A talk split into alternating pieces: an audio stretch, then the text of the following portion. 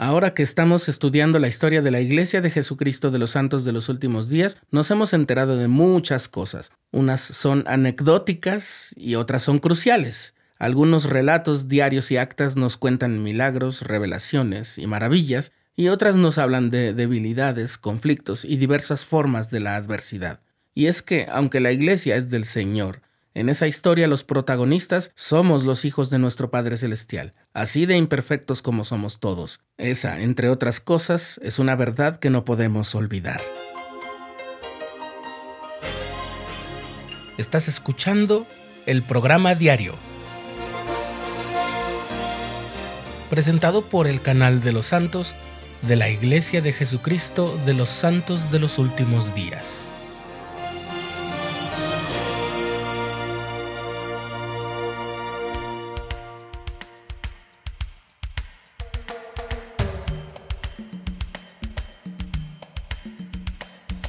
Estudiar la historia de la iglesia es inspirador y apasionante, pero siempre te puedes topar con datos, hechos o narraciones que no es tan sencillo procesar. El pasado julio apareció en una revista de la iglesia un artículo escrito por dos historiadoras del Departamento de Historia de la Iglesia, Jenny Rollins y Stephanie Staden, en el que explicaron cómo abordar los temas que no son tan sencillos al estudiar la historia de la iglesia.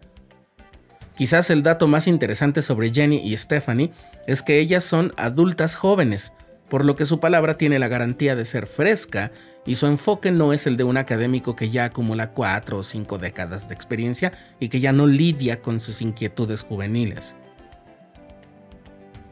Jenny y Stephanie han trabajado en Santos, la historia de la Iglesia de Jesucristo en los últimos días, y el proyecto de documentos de José Smith lo que se conoce como los Joseph Smith Papers. Son ellas, pues, quienes nos comparten su experiencia y sus sugerencias para ayudarnos a desarrollar la fe al abordar todas las inquietudes que surjan cuando estudies la historia de la Iglesia. Primero, recuerda que Dios llama a personas imperfectas.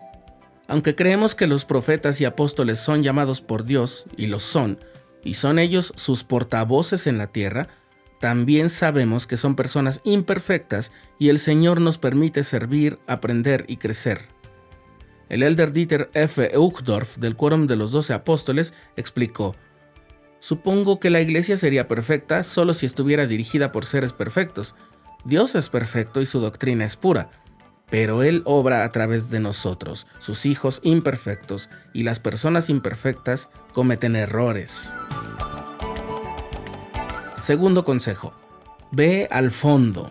A veces nos topamos con hechos sobre los líderes de la iglesia que nos hacen sentir incómodos o nos hacen cuestionar nuestras creencias.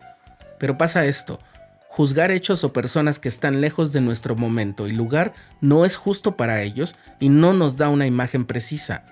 Los historiadores le llaman a eso anacronismo.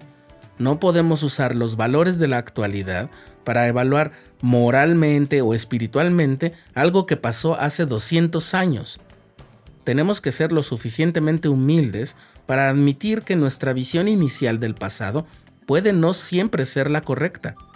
Y tampoco debemos dejar de estudiar algo cuando nos empieza a incomodar. Al contrario, debemos indagar en fuentes confiables y buscar revelación. Tercer consejo vuelve a las bases. Jenny y Stephanie explican que se necesita tiempo y un esfuerzo para investigar nuestras perspectivas, verificar declaraciones, absorber nuestra información y ajustar puntos de vista. Cuando se descubren nuevas fuentes que brindan una nueva perspectiva, de cosas que pensamos que sabíamos, se requiere humildad para revisar nuestra comprensión. Leer habitualmente las escrituras y orar para recibir guía del Espíritu Santo nos ayudará a sentirnos aliviados del peso de la nueva información y nos ayudará a comprender mejor.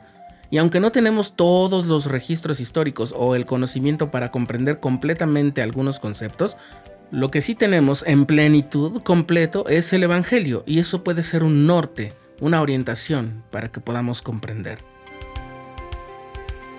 Cuarto y último consejo, creemos en los cambios. Cierto, el Evangelio de Jesucristo es inmutable, pero la iglesia es una entidad viviente y el Señor dirige los cambios en su propio tiempo y manera. Cuando se saca a la luz nueva información, se busca más revelación o las circunstancias cambian y nos adaptamos. Así ha crecido la iglesia y así continuará creciendo.